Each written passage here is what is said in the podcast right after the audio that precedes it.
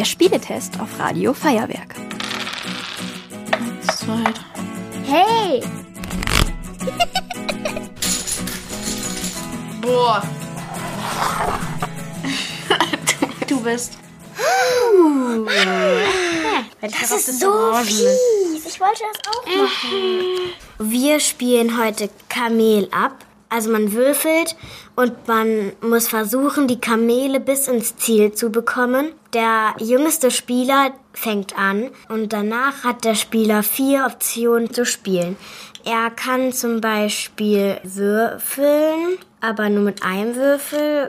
Oder er kann aufs tolle und aufs olle Kamel wetten zum Beispiel. Oder er kann eine Etappenkarte nehmen. Die Etappenkarte ist sowas, ob zum Beispiel das gelbe Kamel auf Platz 1, 2, 3, 4 oder 5 landet.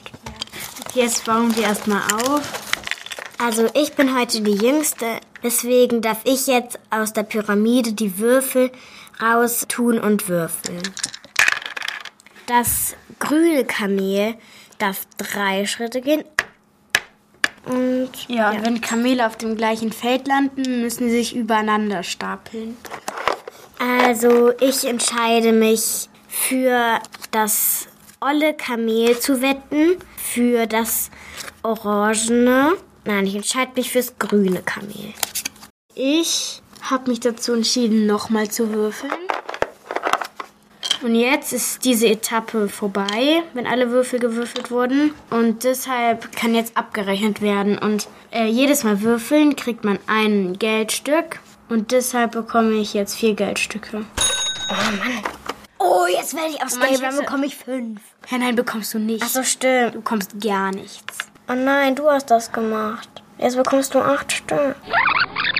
Also ich habe das Spiel gewonnen. Das war ja auch klar, weil ich gewinne immer. Bewertung. Idee.